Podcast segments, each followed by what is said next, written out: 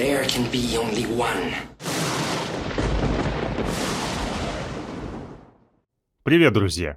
Меня зовут Евгений Лось, и вы слушаете финансовый подкаст The One. Я практически каждый день лазю по Ютубу, пытаюсь что-то найти, различные видео, может быть, что-то интересненькое для себя.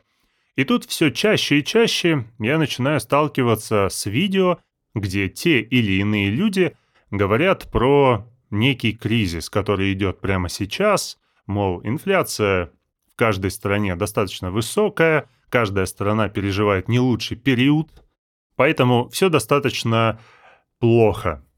И тут я задумался. Ведь на самом деле сейчас мы не видим прям явного какого-то кризиса. Потому что когда случается кризис, котировки акций падают, облигации тоже снижаются, бизнесы закрываются, банки, возможно, закрываются. Много организаций тоже начинают закрываться, да, что неудивительно.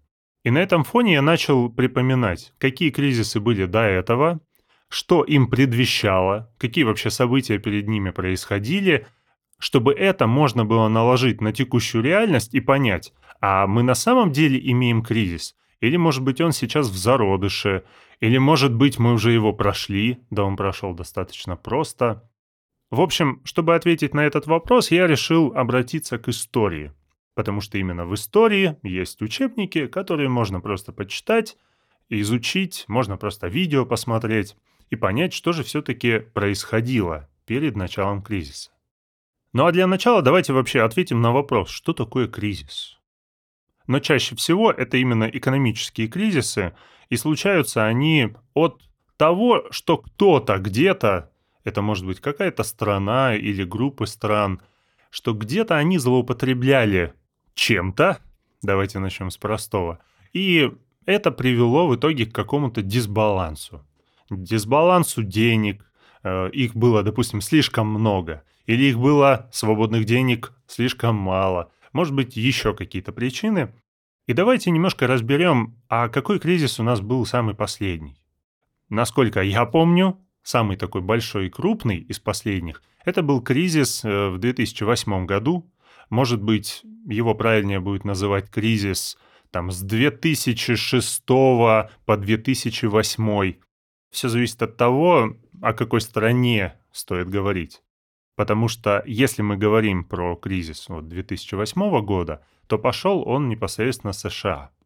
Давайте сегодня о нем чуть больше поговорим, поймем его причины, почему он возник, как долго он созревал и в чем была сама изюминка, что стало самым главным триггером, почему, собственно, все повалилось в тартарары.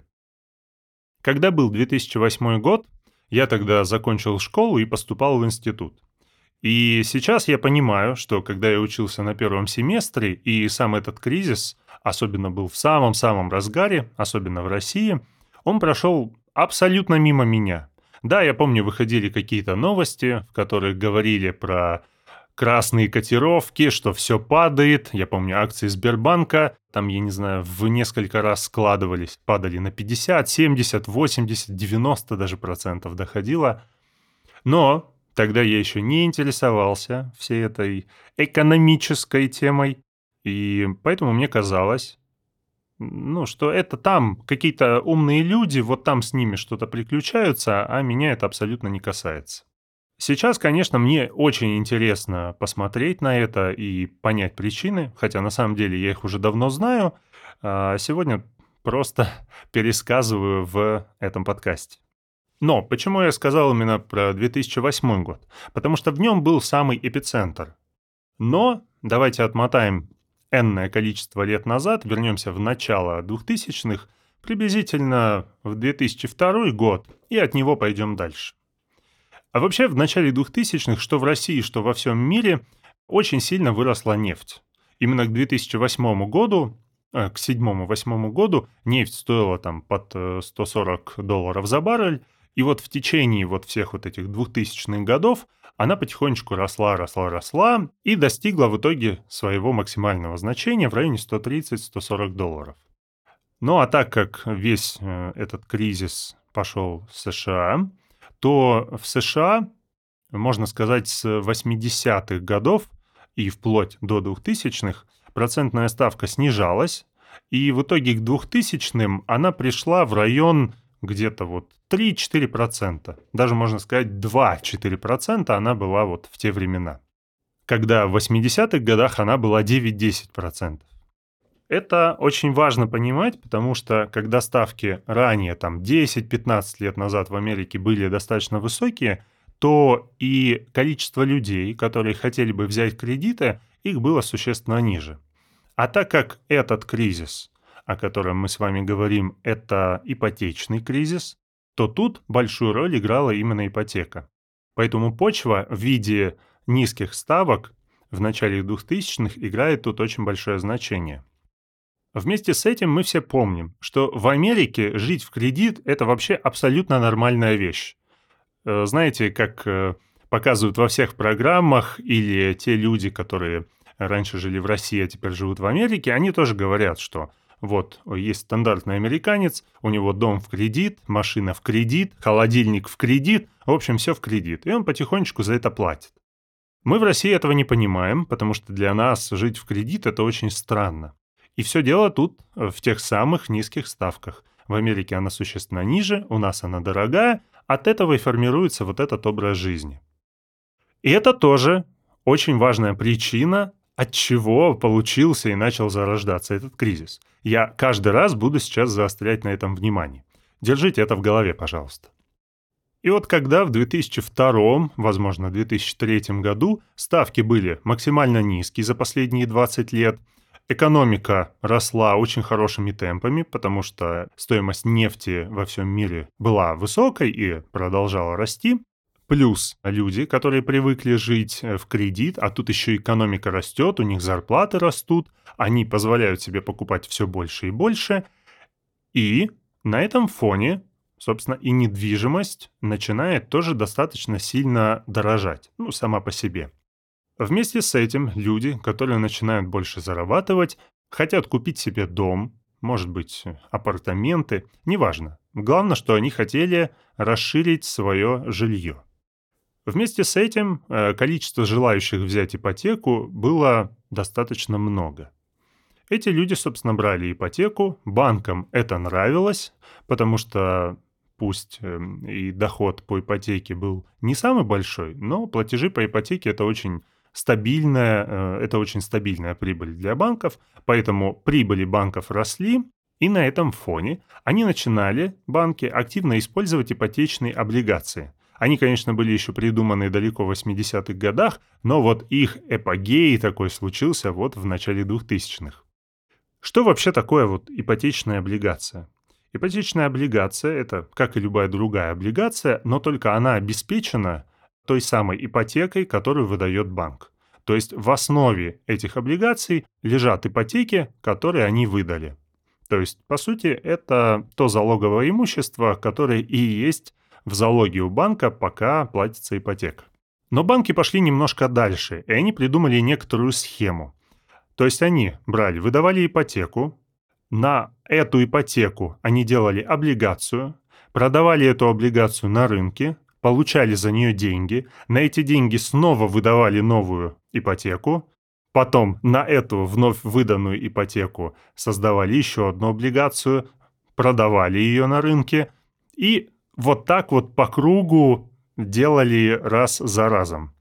То есть, получается, они просто брали изначально деньги и множили их в разы, используя вот эту схему.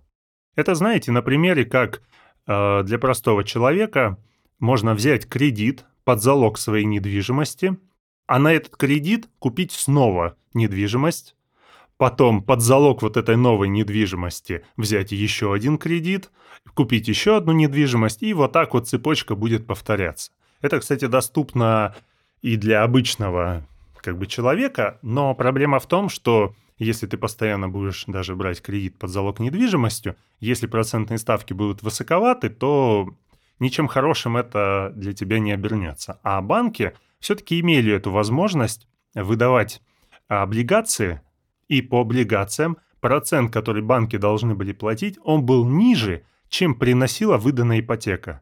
То есть люди, например, брали ипотеку под 4% годовых, то есть это прибыль банка 4%, а они выдавали облигацию и платили 2%. Следовательно, 2 минус 4, ой, извиняюсь, 4 минус 2, это будет 2%. Это и есть прибыль банка. А вот когда банк перевыпускал облигации, получается, что с каждым перевыпуском облигации он получал, грубо говоря, еще 2%. Повторяя эту схему условно 10 раз, можно 2% умножить на 10, будет 20% годовых.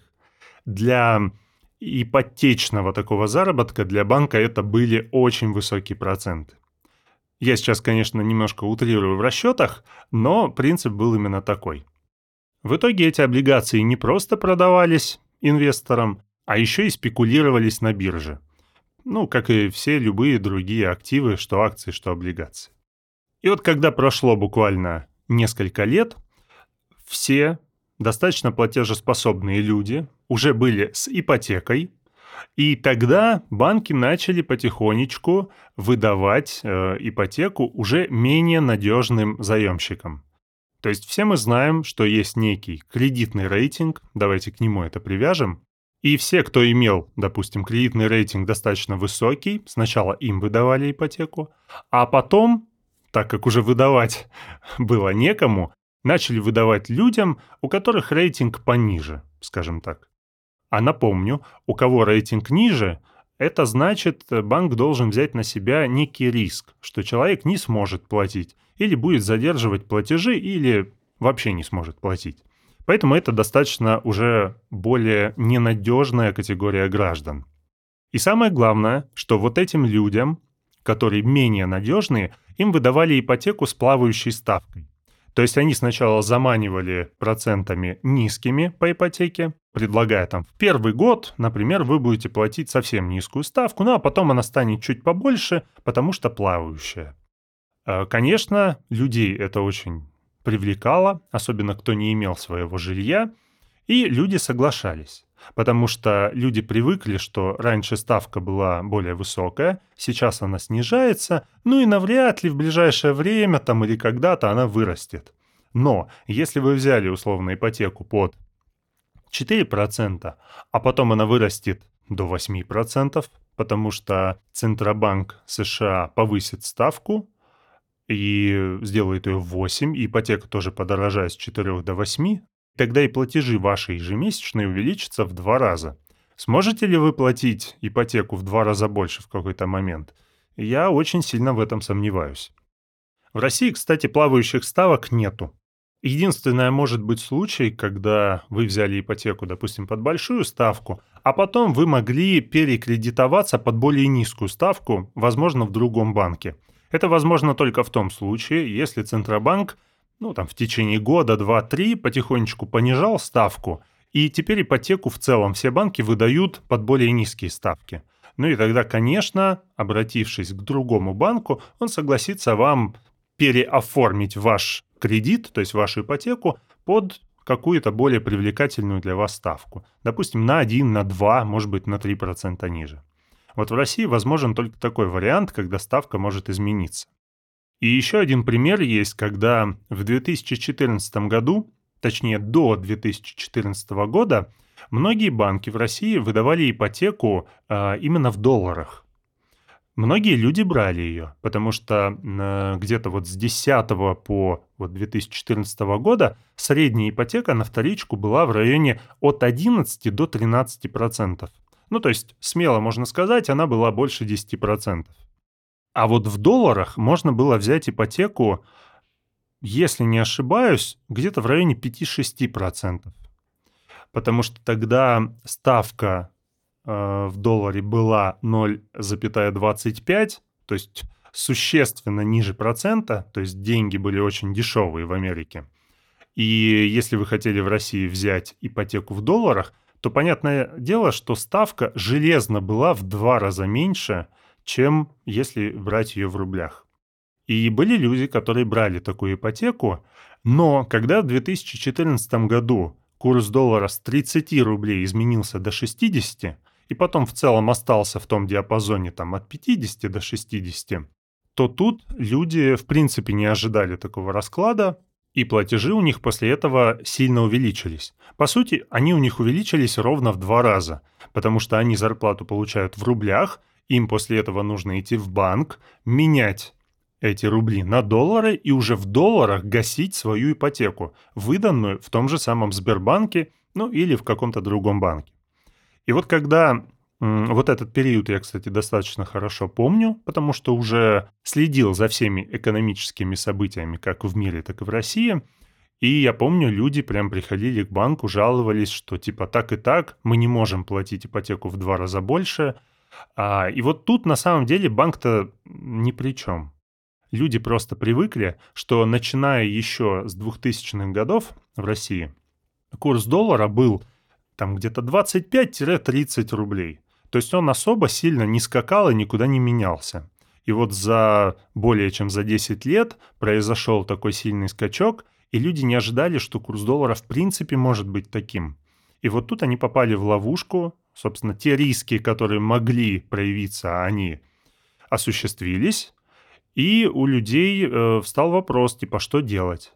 Конечно, им в любом случае придется расплачиваться с банком, но это послужило уроком для всей российской банковской системы, и после этого в России перестали выдавать ипотеку в долларах, потому что посчитали, что вот эти валютные риски, они очень большие для населения, а даже не то, что для населения, а банки просто перестраховались, чтобы защитить себя – потому что у них будут люди, которые не смогут им платить ипотеку. Зачем? Они подумали, нам это нужно. Ну и просто было решено, что в долларах ипотека не выдается.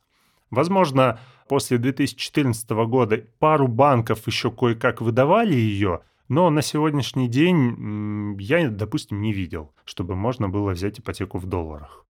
В общем, это было маленькое такое отступление на российские реалии с плавающей или не плавающей ставкой. Но давайте вернемся. Давайте вернемся в США. И в 2002 году таких кредитов, которые выдавались э, менее надежным заемщикам, было где-то 6%. А вот уже к 2006 году таких людей было 20%. Давайте скажем честно, 20% сомнительных людей, давайте скажем, по платежеспособности, это уже очень плохой звоночек. Но люди, неважно какого достатка, думали, что недвижимость всегда будет расти и ее в любом случае надо покупать. Поэтому они, кстати, и соглашались на эту плавающую ставку, которая сыграет еще свою роль в сегодняшнем рассказе.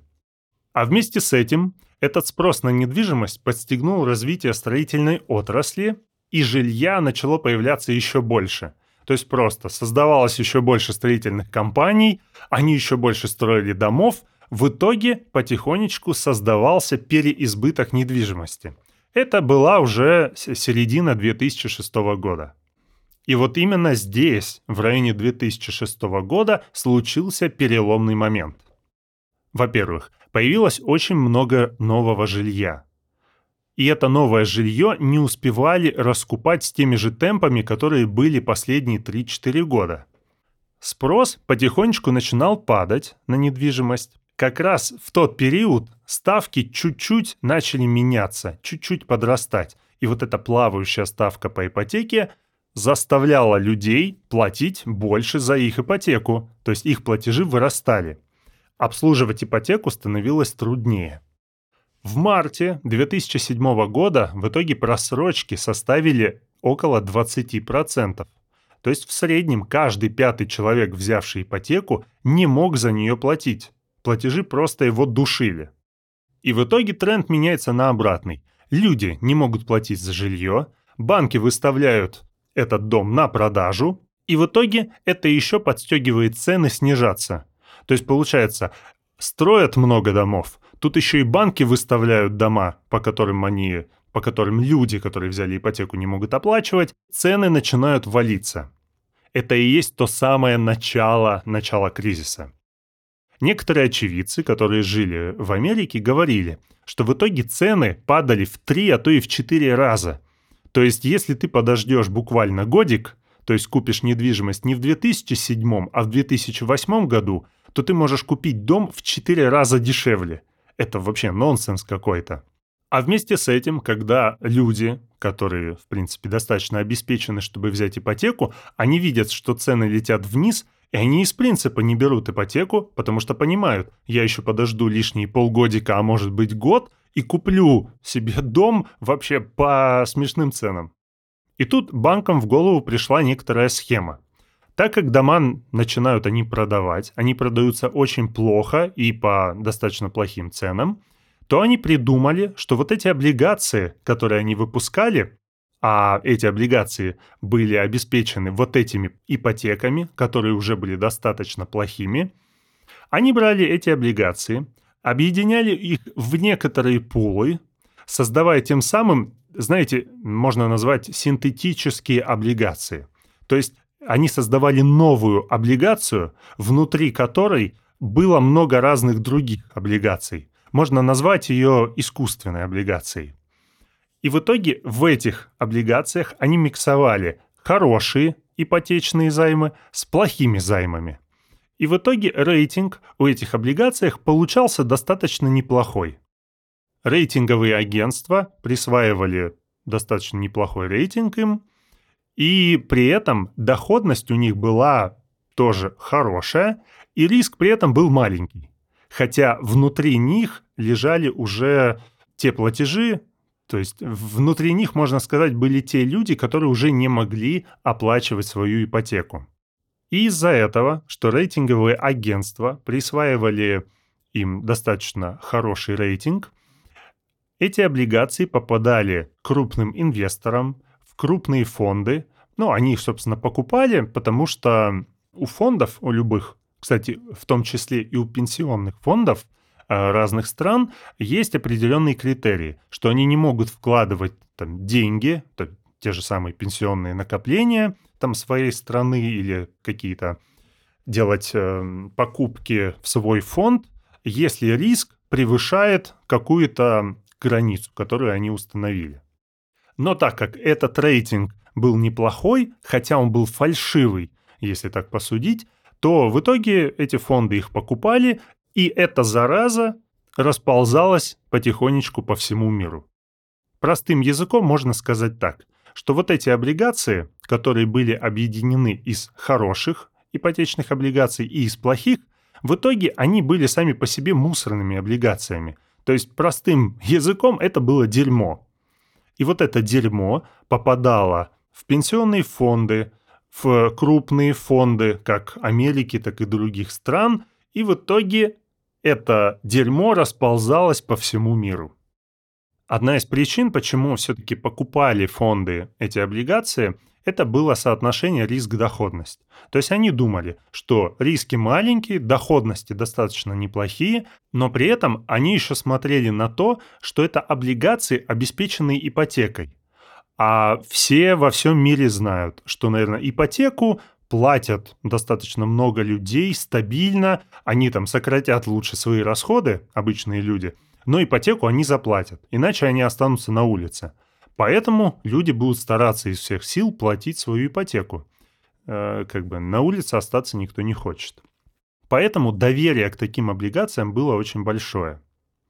Но если были те управляющие, которые задавали все-таки вопросы, а почему у вас такие облигации, а что внутри них лежит, а вы уверены, что по ним будут стабильные выплаты? И так далее, то в ответ на такие запросы таким управляющим э, фондом были предложены э, некие страховки, которые, собственно, могли вот это волнение у любого инвестора и управляющих фондов немножко сгладить. То есть им говорили, а вы можете взять страховку на вот эти облигации, и в случае страхового риска вы получите все выплаты, и все будет хорошо. Но в итоге эти страховки, конечно, смогли немножко поддержать ситуацию, чтобы люди продолжали покупать, то есть инвесторы продолжали покупать эти облигации, но настал все-таки переломный момент, когда опытные люди начали заглядывать в статистику по просрочкам платежей по ипотеке и рынок начинал потихонечку падать. Ценность этих ипотечных облигаций тоже начинала снижаться, от них начинали все избавляться, что еще усиливало падение э, этих самых облигаций, а вслед за этим, конечно, начинал падать и остальной весь фондовый рынок, и это еще сильнее усиливало падение. А из-за того, что облигации стремительно падали вниз – страховые, которые выдавали вот эти страховки на эти облигации, они уже не справлялись с этими выплатами и в итоге начинали банкротиться. Это вот как раз тот момент, о котором я прямо сейчас говорю, это самый пик, наверное, кризиса. Поэтому, если немножко резюмировать, то все очень просто. Ипотеку выдавали очень в больших объемах – выдавали людям, которые не могли выплачивать э, ипотеку в должном мере, поддерживать ее. В итоге ставка росла, у этих людей тоже начинались платежи вырастать, они не могли платить за ипотеку, и, в общем, все это начинало падать в тар-тарары. Кстати, есть еще такой фильм, э, называется «Игра на понижение». Если не ошибаюсь, он от 2015 года – вот там как раз фильм построен вокруг э, всего вот этого кризиса, что были некоторые люди, которые в той или иной степени там занимались инвестированием, там работали в некоторых фондах, и вот они еще до начала этого кризиса, за, там, за два, за три года, они поняли, к чему это все ведет, и что на самом деле вот эти вот облигации, которые все покупают и которые стремительно растут в цене, на самом деле это полный мусор – и они начинали покупать вот эти страховки, потому что по страховкам все равно до определенного момента страховые должны были выплачивать кучу денег, ну, если облигации начнут падать. Эти люди, собственно, покупали эти страховки специально, а потом, когда все падало, они получали страховые выплаты, потому что ценность облигаций падала, и на этом они заработали, не знаю, в 20-30 раз больше от вложенных в эти страховки. В общем, посмотрите фильм, он достаточно интересный. Раз какое-то время я его пересматриваю. Несмотря на то, что э, для вас, если вы так с экономикой, может быть, не так сильно связаны или не так сильно за ней следите, там будет такое понятие, как секьютилизация. Это вот и есть тот самый процесс, когда объединяются Э, вот эти одни облигации в пулы, они могут быть плохие, когда за место них выдаются новые кредиты, ну, в общем, вся эта цепочка. В общем, не пугайтесь этих сложных терминов, фильм все-таки художественный, и он как раз расскажет вам все достаточно подробно.